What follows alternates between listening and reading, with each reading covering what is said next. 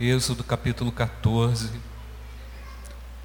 Quero pedir aos pais para que instruam seus meninos agora na reverência, na participação também do culto. Os nossos meninos não estão alheios ao culto, nem a Deus. Então, abra sua Bíblia no texto de Êxodo, capítulo 14, verso 1 até o verso 31. Disse o Senhor a Moisés, os irmãos acharam?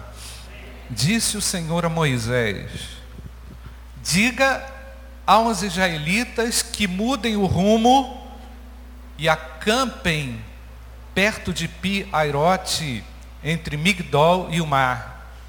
Acampem à beira-mar, de frente a Baal-Zephon o faraó pensará que os israelitas estão vagando confusos, cercados pelo deserto. Então endurecerei o coração de Faraó e ele os perseguirá. Todavia, eu serei glorificado por meio do Faraó e de todo o seu exército, e os egípcios saberão que eu sou o Senhor. E assim fizeram os israelitas, contaram ao rei do Egito que o povo havia fugido. Então o faraó e os seus conselheiros mudaram de ideia e disseram: O que foi que fizemos? Deixamos os israelitas saírem e perdemos os nossos escravos? Então o faraó mandou aprontar a sua carruagem e levou consigo o seu exército e levou todos os carros de guerra do Egito, inclusive 600 dos melhores desses carros, cada um com um oficial no seu comando. O Senhor endureceu o coração do faraó, rei do Egito, e este perseguiu os israelitas que marchavam triunfantemente. Os egípcios, com todos os cavalos e carros de guerra do faraó, os cavaleiros e a infantaria saíram em perseguição aos israelitas e os alcançaram quando estavam acampados à beira-mar, perto de Piairote, de fronte de Baal-Zephon. Ao aproximar-se o faraó, os israelitas olharam e avisaram, avistaram os egípcios que marchavam na direção deles e aterrorizados clamaram ao Senhor e disseram a Moisés: Foi por falta de túmulos no Egito que você nos trouxe para morrermos no deserto? O que você fez conosco, tirando-nos de lá? Já não lhe tínhamos, já não lhe tínhamos dito no Egito, deixe-nos em paz seremos escravos dos egípcios. Presta atenção, irmãos. Antes ser escravos dos egípcios do que morrer no deserto. Moisés respondeu ao povo: Não tenham medo, fiquem firmes e vejam o livramento que o Senhor lhes trará hoje porque nunca mais verão os egípcios que hoje vêm. O Senhor lutará por vocês. Podemos repetir essa parte, irmãos? O Senhor lutará por vocês. Podemos repetir mais uma vez? O Senhor lutará por vocês. Então somente acalmem-se. Disse então o Senhor a Moisés: Por que você está clamando a mim? Diga aos israelitas que sigam avante. Erga a sua vara e estenda a sua mão sobre o mar e as águas se dividirão para que os israelitas atravessem o mar em terra seca. Eu, porém, endurecerei o coração dos egípcios, e eles os perseguirão. E serei glorificado com a derrota do Faraó e de todo o seu exército, com seus carros de guerra e seus cavaleiros. Os egípcios saberão que eu sou o Senhor quando eu for glorificado com a derrota do Faraó com seus carros de guerra e seus cavaleiros. A seguir, o anjo de Deus que ia à frente dos exércitos de Israel retirou-se, colocando-se atrás deles. A coluna de nuvem também saiu da frente deles e pôs-se por atrás, entre os egípcios e os israelitas. A nuvem trouxe trevas para um e luz para o outro, de modo que os egípcios não puderam aproximar-se dos israelitas durante toda a noite.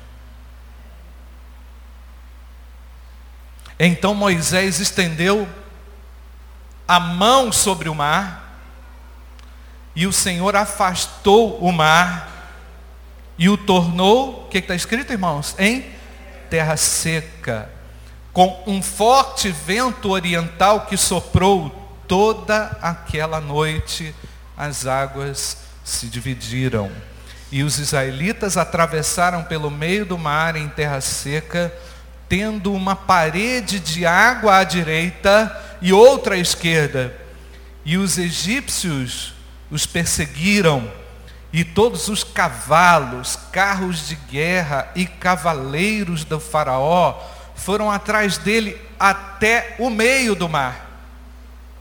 No fim da madrugada, do alto da coluna de fogo e de nuvem, o Senhor viu o exército dos egípcios e o pôs em confusão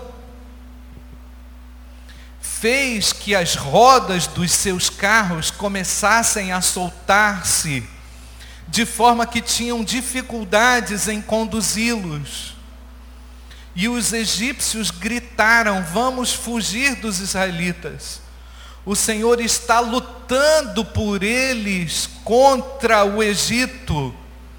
Mas o Senhor disse a Moisés: Estenda a mão sobre o mar para que as águas voltem sobre os egípcios, sobre os seus carros de guerra e sobre os seus cavaleiros. Moisés estendeu a mão sobre o mar, e ao raiar do dia, o mar voltou ao seu lugar. Quando os egípcios estavam fugindo, foram de encontro às águas e o Senhor os lançou ao mar. As águas voltaram a encobrir os seus carros de guerra e os seus cavaleiros. Todo o exército do Faraó que havia perseguido os israelitas mar adentro, ninguém sobreviveu. Ouviu bem, irmãos? Ninguém sobreviveu. Mas os israelitas atravessaram o mar. Como, irmãos? Pisando em terra seca, tendo uma parede de água à direita e outra à esquerda. Naquele dia, o Senhor salvou Israel das mãos dos egípcios. E os israelitas viram os egípcios mortos na praia. Israel viu o grande poder do Senhor contra os egípcios.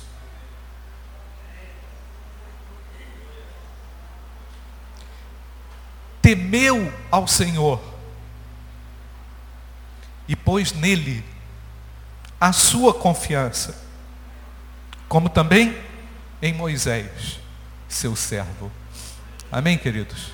Inúmeras lições, inúmeras lições. Quando o crente aceita Cristo, recebe a Cristo, ele vive um misto de sentimentos, ele vive uma efusão de, de sabores da glória futura. Aquele indivíduo que estava morto, cego espiritualmente, agora dentro dele jorra um manancial, uma fonte viva, não é verdade, irmãos? O indivíduo começa a perceber que a vida pode ter um profundo significado. Porque a salvação trouxe sobre o indivíduo uma riqueza, uma grandeza, uma visão, um sentimento. São muitas coisas juntas.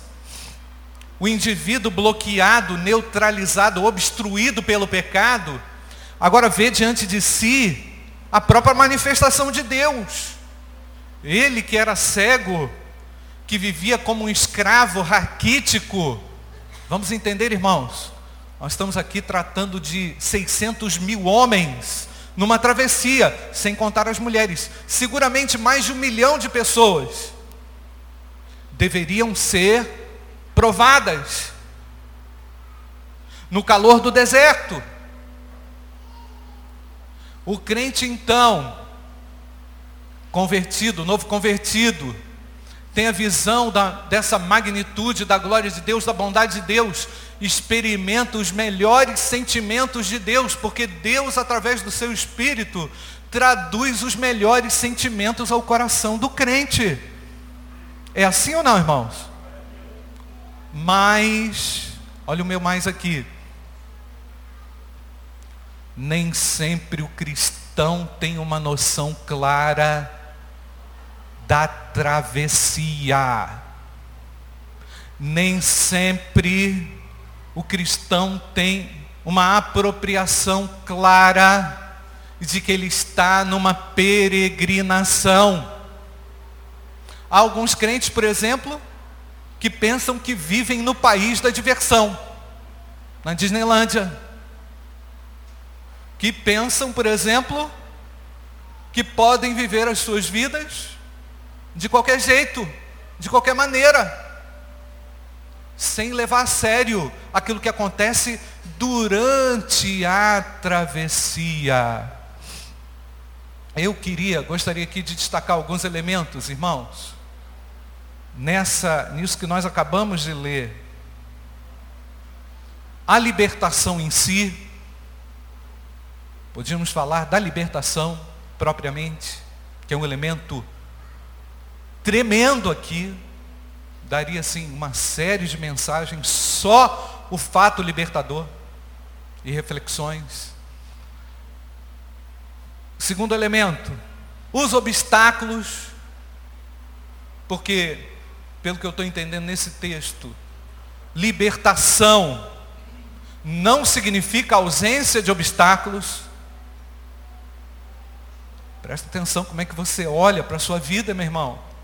Presta atenção como é que você encara a sua vida cristã.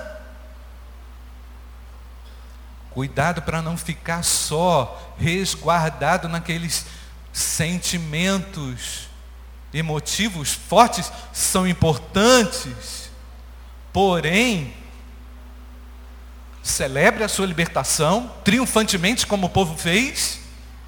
Podemos fazer isso, amém, irmão? Celebrar a libertação, mas olha muito seriamente também a questão dos obstáculos. Outro elemento, que a própria travessia, que é o foco da nossa reflexão aqui, a travessia ou a peregrinação, que nós vamos ter que olhar um pouquinho para ela.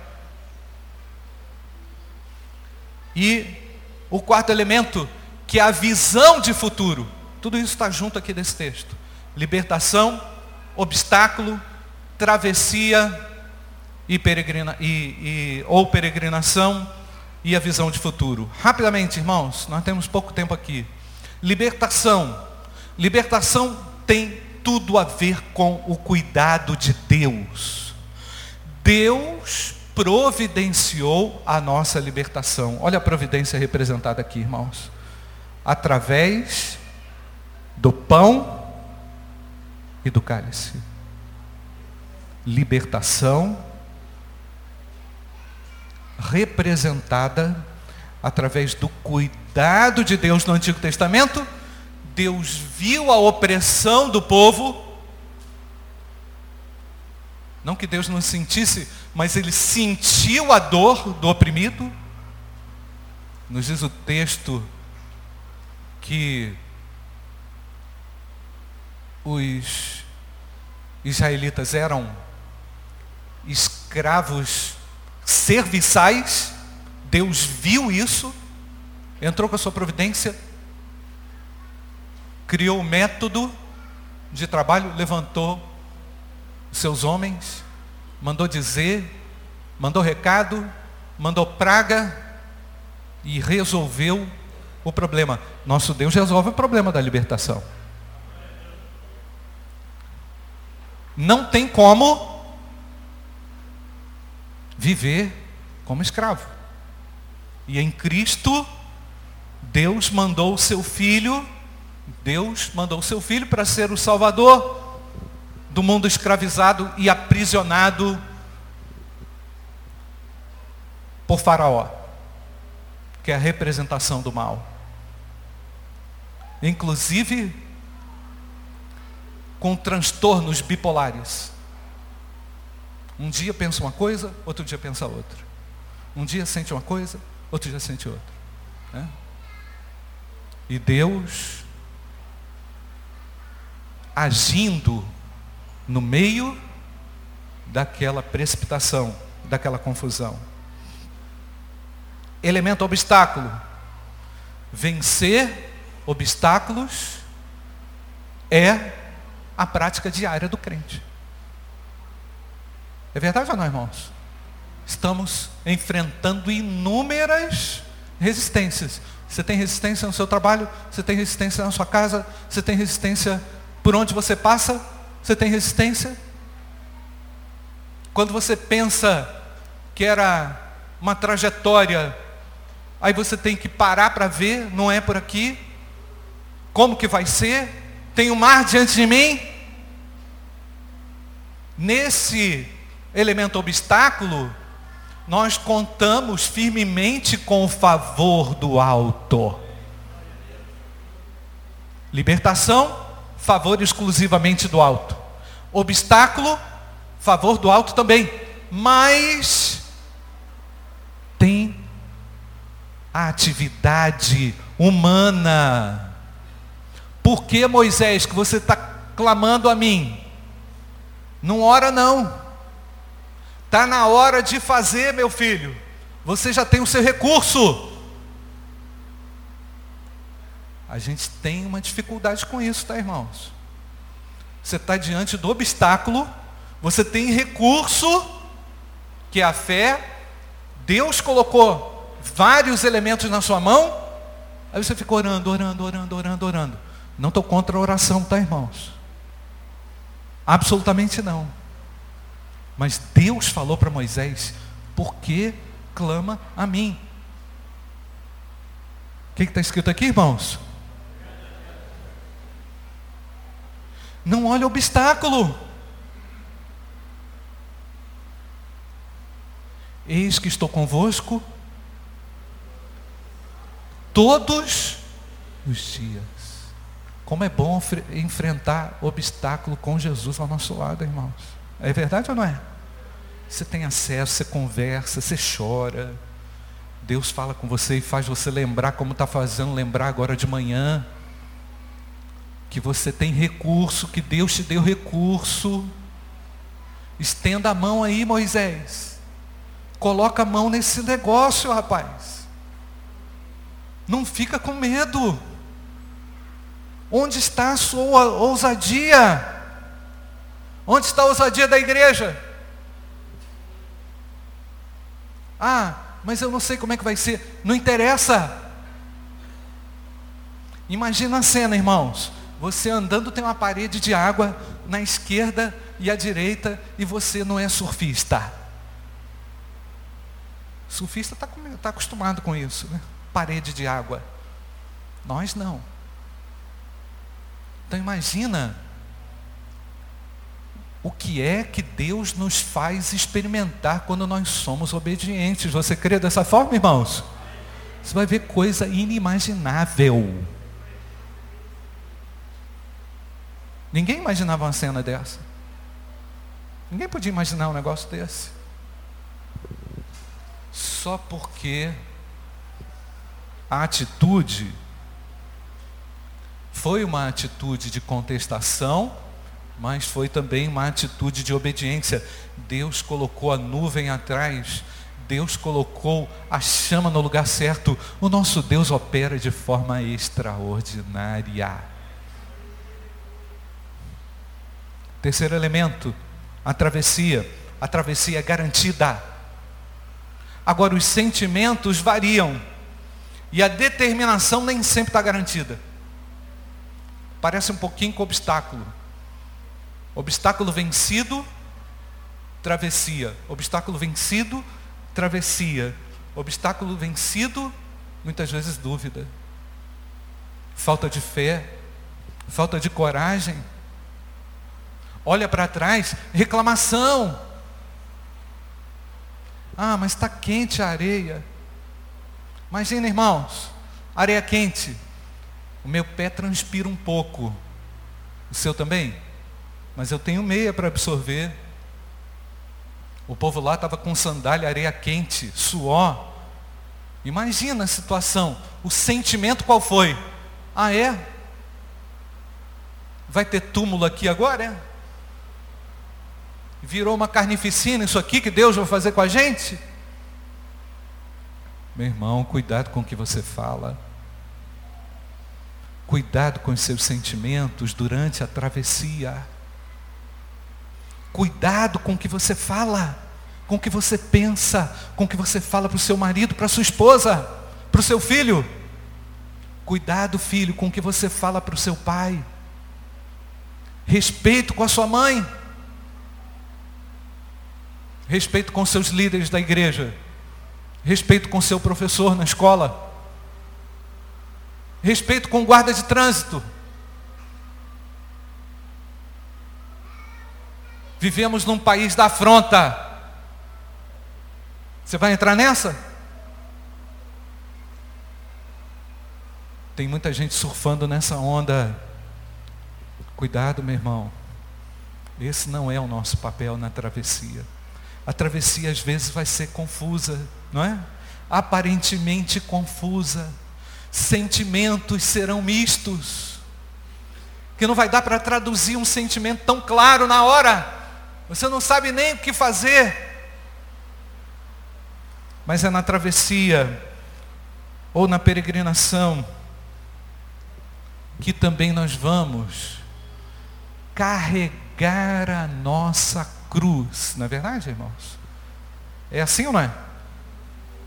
Está escrito. O mundo, a vida não é uma fantasia. Cuidado com esse, com esse, com essa idealização de vida completamente fora do padrão de Deus, hollywoodiana.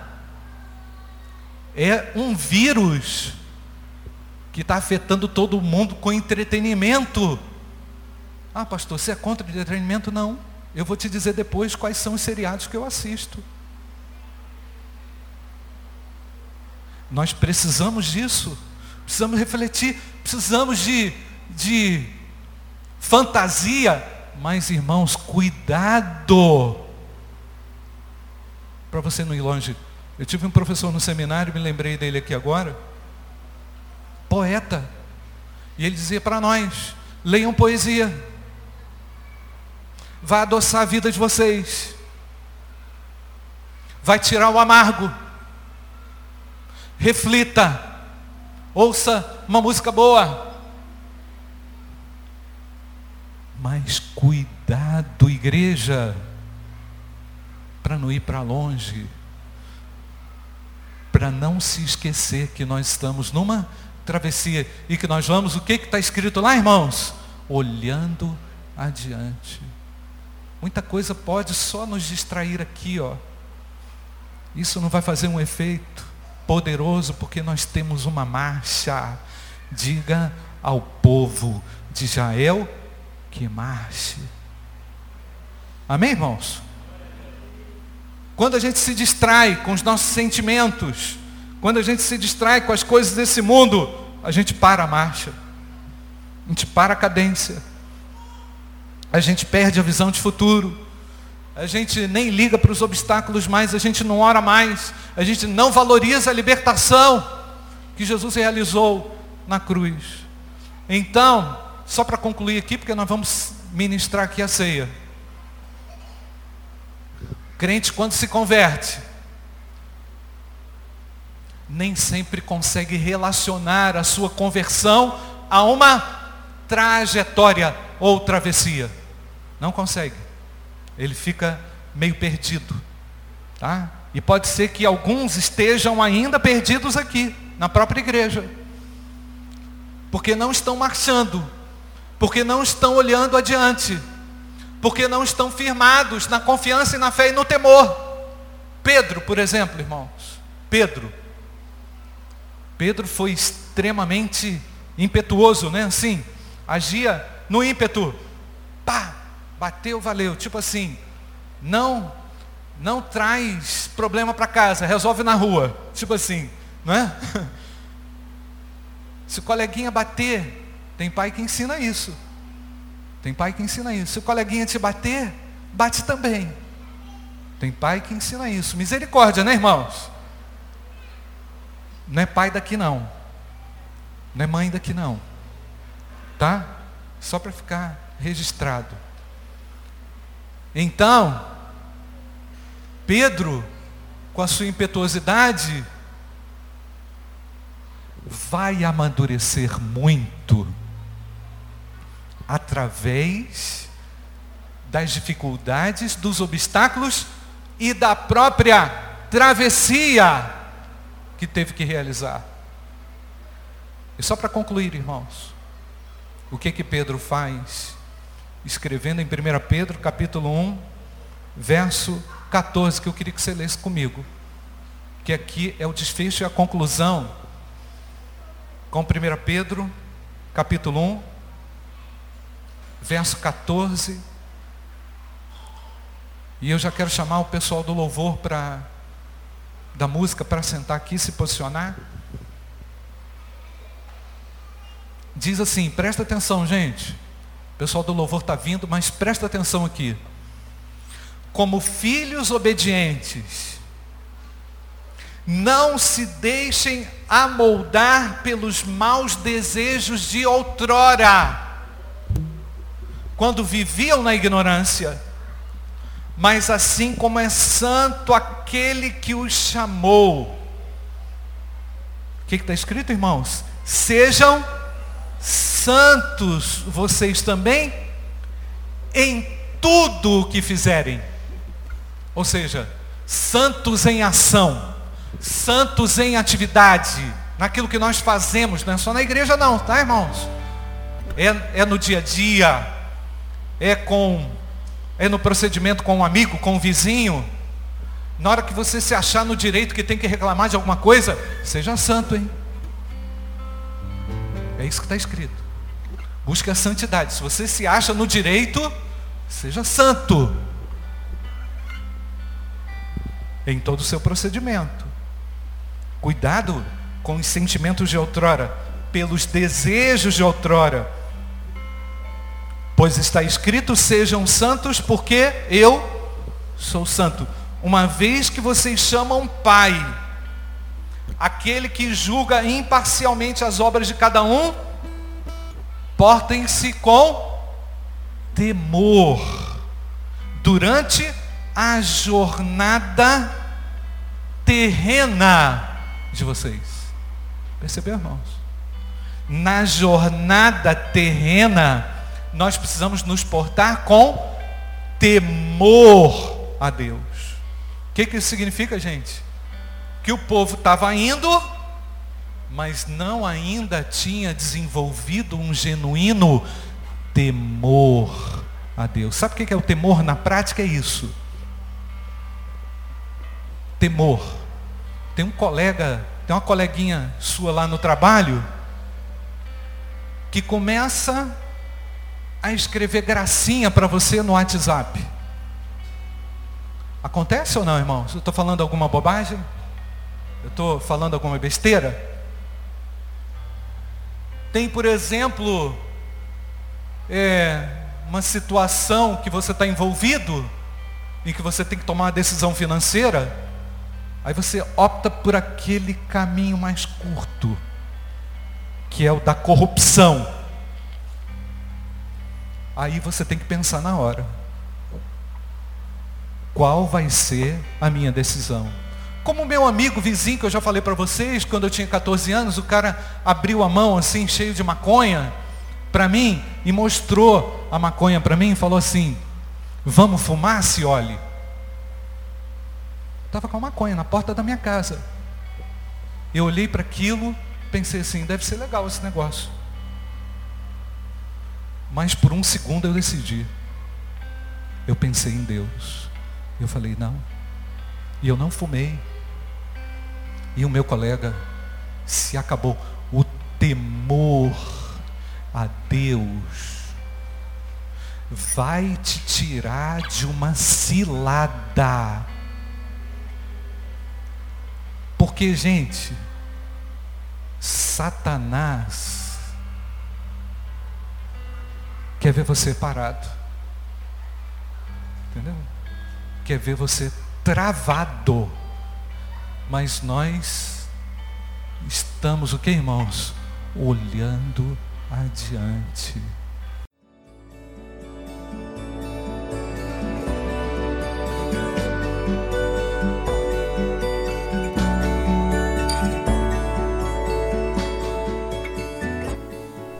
A Igreja Batista do Bom Retiro tem plena convicção de que a palavra de Deus é poder para salvar e transformar vidas. Nosso desejo é que essa mensagem tenha alcançado seu coração. Para saber mais sobre quem somos e em quem acreditamos, acesse ibbrpatinga.com.br.